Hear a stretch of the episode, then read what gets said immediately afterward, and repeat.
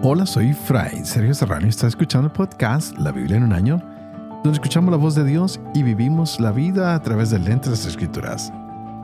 El podcast de la Biblia es presentado por Ascension. Usando la cronología de la Biblia de Great Adventure, leeremos desde Génesis hasta Apocalipsis, descubriendo cómo se desarrolla la historia de salvación y cómo encajamos en esa historia hoy. Wow, y qué historia la que nos ha tocado estos días, estos macabeos cada día ah, con más fuerza, dando testimonio que el que está con Dios encuentra victoria. Y también vemos cómo con la sabiduría muchas personas han logrado encontrar el camino. Qué bueno que pidiéramos eso, que tuviéramos victoria, pero a través de la sabiduría que Dios nos puede regalar. Dios guía al pueblo todos los tiempos. Y este es nuestro tiempo. Es el momento de decir, Señor, hoy queremos tener tu sabiduría porque queremos tener victoria. Que nuestra confianza esté puesta en ti, solo en ti y nada más que en ti. Aunque muchas veces queremos confiar en nuestro dinero, en nuestro poder, en nuestra posición, en nuestros propios talentos, sabemos que todo eso es considerado poco cuando estamos frente a tu misericordia. Que ésta se derrame trayendo a nosotros tu sabiduría para que podamos salir adelante en las pruebas, para que tomemos las mejores decisiones, para que podamos tener un buen presente y un mejor futuro, para que cada día nuestra vida, la vida de nuestros seres queridos, de nuestras familias, de nuestra nación, esté mejor por eso pedimos que tu misericordia nos conceda la sabiduría que tanto necesitamos. Y así como la has dado a tantos hombres y mujeres a través de los años, concédenosla hoy, ahora. Y sigamos pues con esta línea de pedir esa sabiduría, de pedir la misericordia de Dios para podernos llenar de esperanza. Pero no de una esperanza vacía, sino una esperanza en aquel que nos ha hecho y nos creó porque Él quería que tú y yo existiéramos porque Él quería que todo lo que está creado adornara a este mundo, porque todo esto ha sido voluntad de Dios. Sigamos adelante con nuestra lectura de hoy. Tendremos el segundo libro de Macabeos, capítulo 12. Tendremos sabiduría, capítulos 13 y 14. El capítulo 25 de los Proverbios y estaremos leyendo versos 11 al 14. Este es el día 309.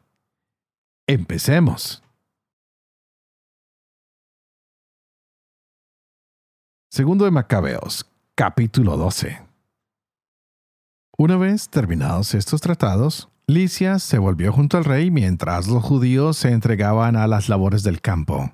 Pero algunos de los estrategas en plaza, Timoteo y Apolonio, hijo de Geneo, y también Jerónimo y Demofón, además de Nicanor, el jefe de los chipriotas, no los dejaban vivir en paz ni disfrutar de sosiego. Los habitantes de Jope, por su parte, perpetraron la enorme impiedad que sigue. Invitaron a los judíos que vivían con ellos a subir con mujeres y niños a las embarcaciones que habían preparado, como si no guardaran contra ellos ninguna enemistad. Conforme a la común decisión de la ciudad, aceptaron los judíos por mostrar sus deseos de vivir en paz y que no tenían el menor recelo.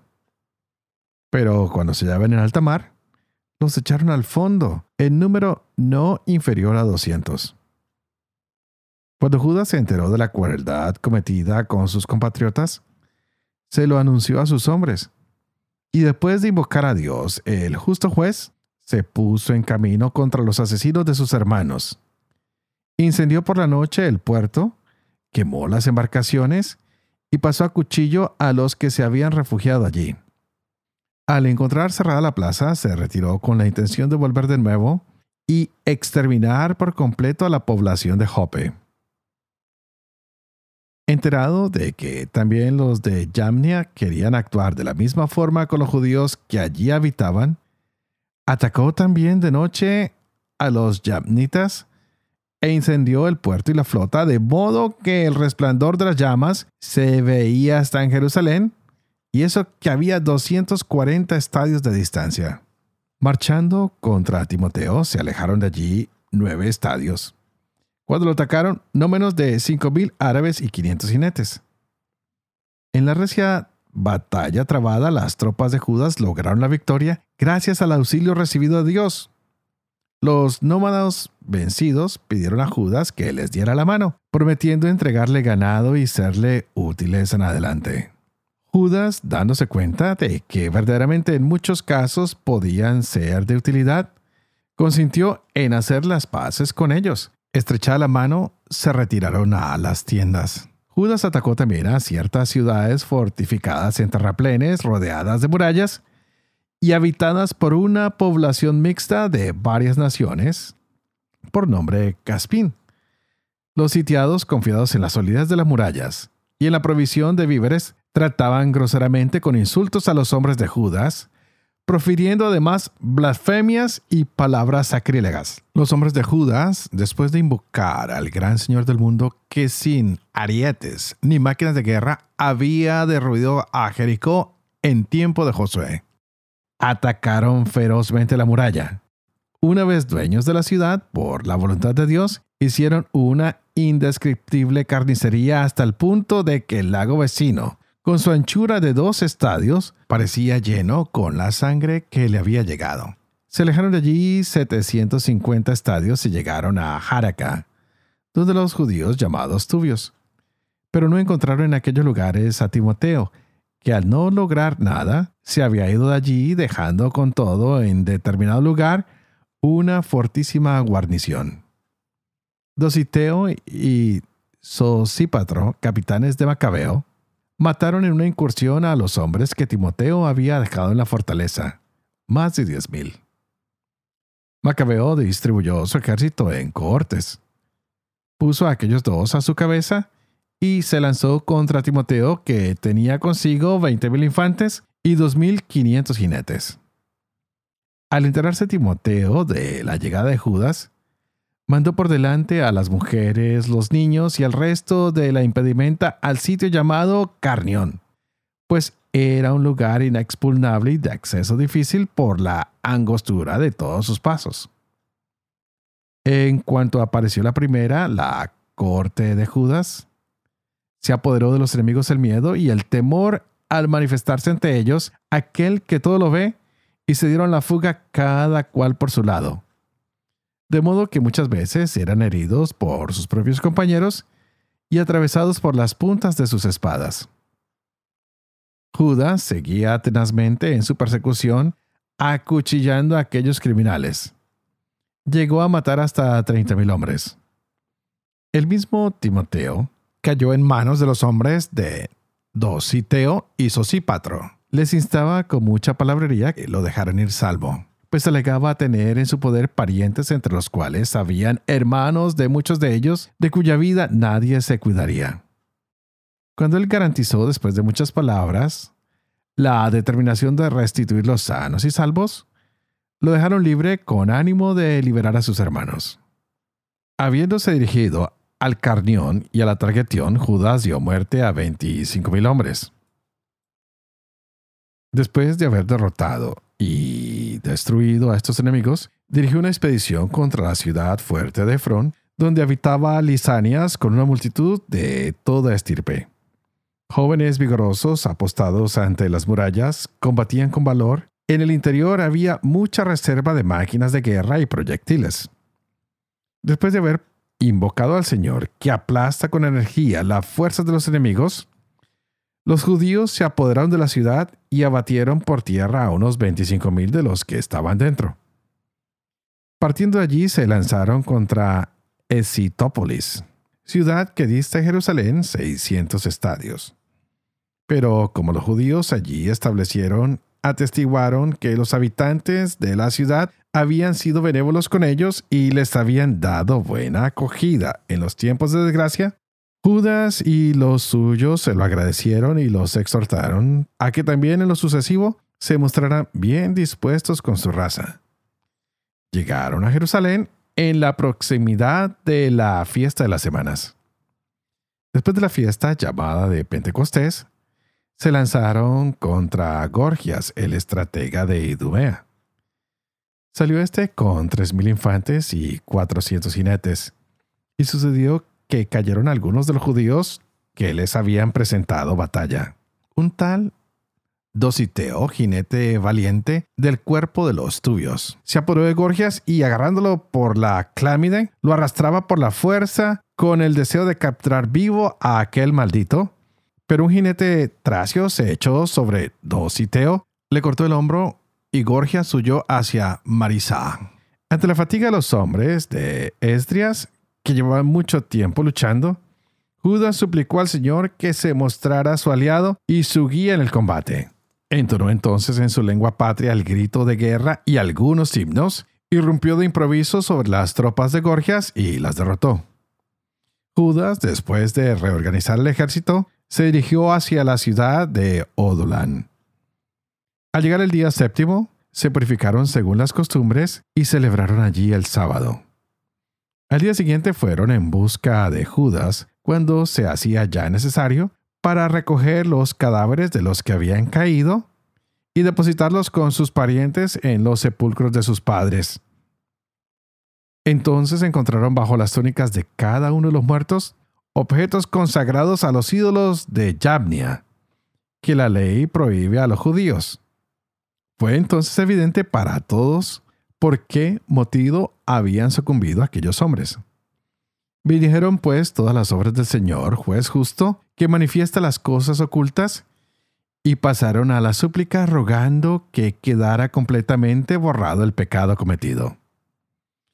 El valeroso Judas recomendó a la multitud que se mantuvieran limpios de pecado a la vista de lo sucedido por el pecado de los que habían sucumbido.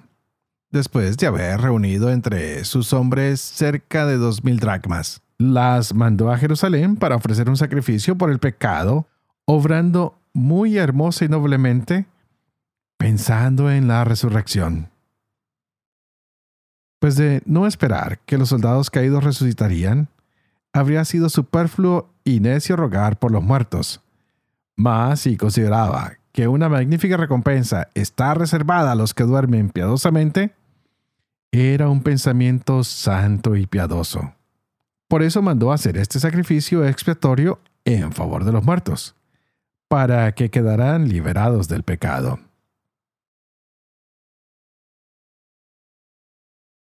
Sabiduría capítulo 13 y 14. Son necios por naturaleza todos los hombres que han desconocido a Dios y no fueron capaces de conocer al que es a partir de los bienes visibles, ni de reconocer al artífice ateniendo a sus obras sino que tuvieron por dioses señores del mundo al fuego, al viento, al aire ligero, a la bóveda estrellada, al agua impetuosa o a los astros del cielo. Si, cautivados por su belleza, los tomaron por dioses. Sepan cuánto los aventaja su Señor, pues los creó el autor de la belleza. Y si admiran su poder y energía, deduzcan de ahí cuánto más poderoso es quien los hizo. Pues por la grandeza y la hermosura de las criaturas se descubre, por analogía a su creador. Sin embargo, estos merecen menor reproche, pues tal vez andan extraviados buscando a Dios y queriendo encontrarlo. Dan vueltas a sus obras, las investigan y se dejan seducir por su apariencia, pues es hermoso lo que ven. Pero con todo, ni siquiera estos son excusables. Porque si fueron capaces de saber tanto que pudieron escudriñar el universo, ¿cómo no encontraron antes a su Señor? Son pues unos desgraciados con la esperanza puesta en cosas muertas, quienes llamaron dioses a las obras de manos humanas, oro y plata labrados con arte, a copias de animales o a una piedra inútil esculpida por manos antiguas. Un carpintero tala un árbol apropiado, monda con destreza toda su corteza, lo trabaja con finura y fabrica un objeto útil para usos comunes. Con los desechos de su obra se prepara una comida con la que se sacia. Y el desecho de todo, que no sirve para nada, un palo torcido y lleno de nudos, lo coge y lo talla en sus ratos de ocio lo modela con la destreza adquirida y saca la imagen de una figura humana o la copia de cualquier vil animal. Lo embadurna de minio, pinta su cuerpo de rojo y recubre todos sus defectos. Luego le prepara un nicho digno y lo coloca en la pared asegurándolo con hierros. Para que no se le caiga, toma sus precauciones sabiendo que no puede valerse por sí mismo, pues es una imagen y necesita ayuda. Cuando le reza por la hacienda, las bodas y los hijos, no se avergüence de hablar con algo inanimado y pide salud a un enfermo, vida a un muerto, ayuda al más inepto, un viaje feliz al que no puede andar y para las ganancias, empresas y éxitos de sus tareas. Pide vigor al más torpe de manos. Otro dispuesto a embarcar para cruzar el mar bravío invoca a un madero más frágil que la nave que lo lleva. A esta la inventó el afán del lucro y la construyó la sabiduría como artífice.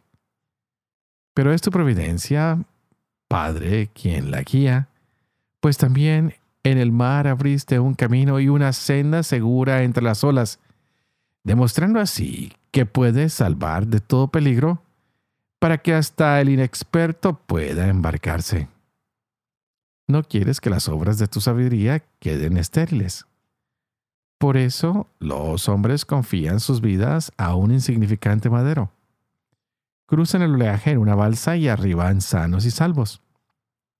Ya en los comienzos, cuando los soberbios gigantes perecían, la esperanza del mundo se refugió en una balsa que, pilotada por tu mano, legó al mundo una semilla de vida. Bendito pues el madero con el que se hace justicia. Pero maldito el ídolo manufacturado y el que lo hizo. El uno por hacerlo y el otro porque, siendo corruptible, es considerado Dios. Dios aborrece igualmente al impío y su impiedad, y la obra será castigada junto con su autor. Por eso los ídolos de las naciones también serán juzgados, porque se convirtieron en abominación entre las criaturas de Dios, ocasión de tropiezo para las almas de los hombres y una trampa para los pies de los insensatos. La invención de los ídolos fue el comienzo de la infidelidad y su descubrimiento, la corrupción de la vida. Pero no existían desde el principio, ni existirán para siempre. Entraron en el mundo por la vanidad de los hombres y por eso su fin inmediato está decidido. Un padre afligido por un luto prematuro hace una imagen del hijo malogrado, y al que ayer era hombre muerto, hoy lo honra como un dios y encarga a sus subordinados misterios y ritos. Luego la impía costumbre se consolida con el tiempo y se observa como ley. Las estatuas también recibían culto por decreto de los soberanos. Y como la gente que vivía lejos no los podía venerar en persona, representaban su figura lejana haciendo una imagen visible del rey venerado para adular con fervor al ausente como si estuviera presente. La ambición del artista contribuyó a extender este culto incluso entre quienes no lo conocían, pues éste, queriendo complacer seguramente al soberano, alteró con su arte el parecido para embellecerlo, y la multitud, seducida por el encanto de la obra, tomó entonces por objeto de culto al que poco antes honraba como hombre. Y esto se convirtió en trampa para los vivientes, pues los hombres esclavos de la desgracia o de la tiranía dieron el nombre incomunicable a piedras y maderos. Luego, no les bastó con errar en el conocimiento de Dios, sino que debatiéndose en duro conflicto por la ignorancia, llamaron paz a tan graves males. Así, celebrando iniciaciones infanticidas, misterios secretos o delirantes orgías de ritos extravagantes, ya no mantienen puros ni vidas ni matrimonios, sino que se matan a traición unos a otros o se humillan con adulterios. Todo es un caos de sangre y muerte, robo y fraude, corrupción, deslealtad, desorden, perjurio, confusión de los buenos, olvido de la gratitud, contaminación de las almas, inversión de sexos, desorden matrimonial, adulterio y libertinaje. Porque el culto a los ídolos sin nombre es principio, causa y fin de todos los males. Pues o se divierten frenéticamente, o profetizan mentiras, o viven en injusticia, o perjuran con ligereza. Como confían en ídolos sin vida, no temen que el jurar en falso los pueda perjudicar. Pero un doble castigo les aguarda por hacerse una falsa idea de Dios al entregarse a los ídolos y por jurar injustamente y con engaño despreciando la santidad. Porque no es el poder de aquellos por los que juran, sino el castigo de los que pecan, quien persigue siempre las transgresiones de los malvados. Proverbios capítulo 25, versos 11 al 14. Manzanas de oro con adornos de plata. Las palabras dichas a su tiempo. Anillo de oro y collar de oro puro. La sabia reprensión en oído atento. Frescura de nieve en tiempo de ciega. El mensajero fiel para el que lo envía, pues reanima a su Señor. Nubes y viento que no dejan lluvia, quien presume de hacer regalos falsos.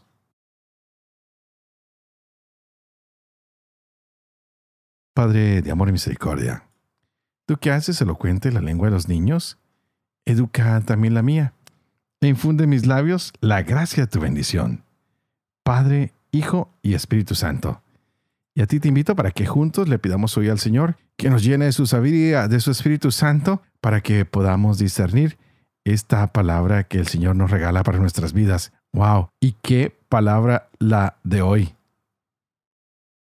Han dado bendición a Dios los macabeos, porque saben que es un Dios que actúa como un juez justo, que siempre muestra la luz en medio de las tinieblas, en medio de lo que está oculto y saben que sus pecados pueden ser borrados por el Señor. Wow.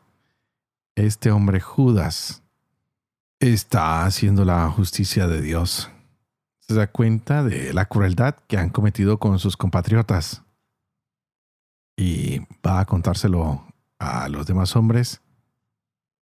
Y lo que más me gusta es que él siempre se retira con la intención de volver y examinar lo que Dios quiere que él haga. Y es así como marcha en expedición y el Señor le concede a él la victoria. Ataca sin miedo a ciudades fortificadas. No le importa la solidez de las murallas o la cantidad de hombres o armas o de víveres que tengan. Él lo entrega todo porque confía en la fuerza que Yahvé tiene. Qué hermoso que nosotros pudiéramos hacer lo mismo, confiar que el Señor nos da la fuerza.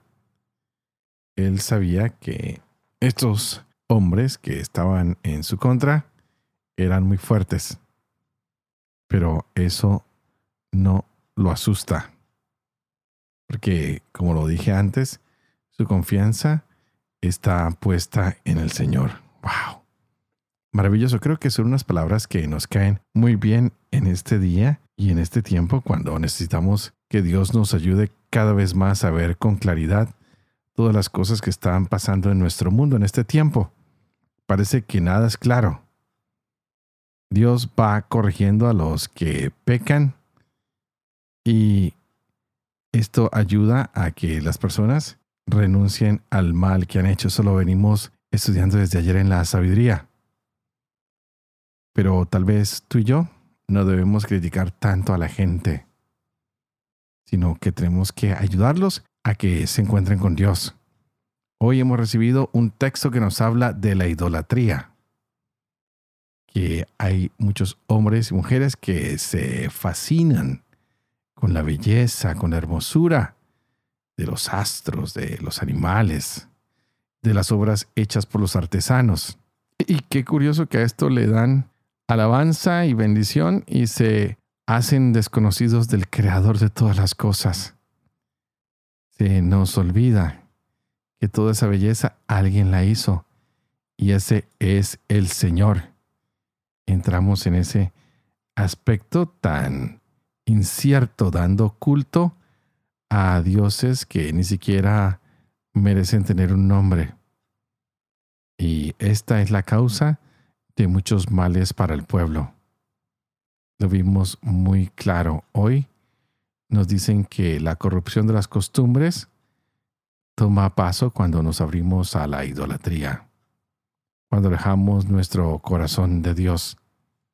Y era muy significativo leer estas palabras de sabiduría, donde parece que descubrieran lo que estamos viviendo hoy.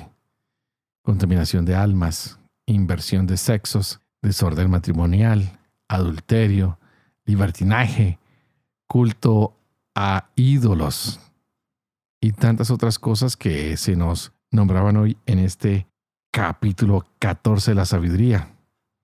Pero también los proverbios nos llenan de esperanza, porque nos dice que las palabras dichas a tiempo tienen mucho valor, que siempre hay que ser mensajeros fieles. Ojalá que tú y yo seamos mensajeros fieles de esta palabra que estamos recibiendo hoy del Señor y que no dejemos que nada ni nada nos deslumbre, sino que sea solamente el Señor quien tome toda nuestra vida, todo nuestro interés, toda nuestra alabanza, toda nuestra gloria que sea dada al Señor y no a las cosas que Él ha creado. Y ahora me despido orando por ustedes y ustedes por favor oren por mí para que yo pueda seguir adelante con este proyecto de la Biblia en un año, para que pueda vivir con fe lo que leo y lo que enseño, para que pueda enseñar siempre la verdad y sobre todo para que pueda cumplir lo que he enseñado. Y que la bendición de Dios Todopoderoso, que es Padre, Hijo y Espíritu Santo, descienda sobre cada uno de ustedes y los acompañe siempre. Que Dios los bendiga.